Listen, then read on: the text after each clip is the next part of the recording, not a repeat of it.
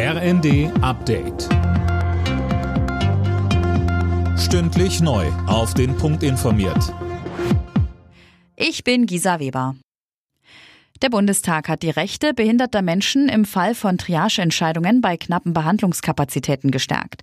Sie sollen bei ärztlichen Entscheidungen im Extremfall nicht benachteiligt werden. Der Sprecher der Behindertenbewegung Ability Watch, Konstantin Grosch, sieht behinderte Menschen durch die Neuregelung dennoch weiter im Nachteil. Er sagte im ersten. Das liegt insbesondere an den Kriterien, die dort ausgewählt wurden. Insbesondere beruft man sich ja hier auf die aktuelle und kurzfristige Überlebenswahrscheinlichkeit. Und natürlich ist es so, dass Menschen mit Behinderungen oftmals Begleiterkrankungen und Erscheinungen haben, die dann eben diese Überlebenswahrscheinlichkeit geringer ausfallen lässt. Ein Lossystem würde Grosch zufolge jedem eine gleiche Chance einräumen. Bei der Weltklimakonferenz im ägyptischen Sharm el-Sheikh soll heute US-Präsident Biden eine Rede halten. Darin will er seinen klimapolitischen Kurs vorstellen. Die USA stehen unter Druck. Sie sollen mehr Klimahilfen für Entwicklungsländer bereitstellen.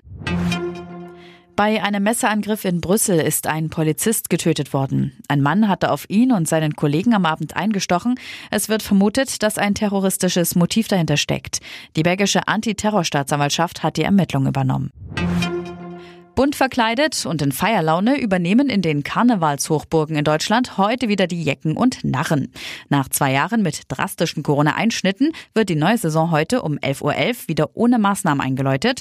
Unter anderem Köln rechnet mit Zehntausenden Menschen. Und Bundestrainer Hansi Flick holt Mario Götze für die WM in Katar zurück ins DFB-Team. Er steht nach fünf Jahren wieder im Kader. Zwei Neulinge hat Flick außerdem nominiert. Im Sturm sind BVB-Youngster Yusufa Mukoko und Niklas Füllkrug von Werder Bremen mit dabei.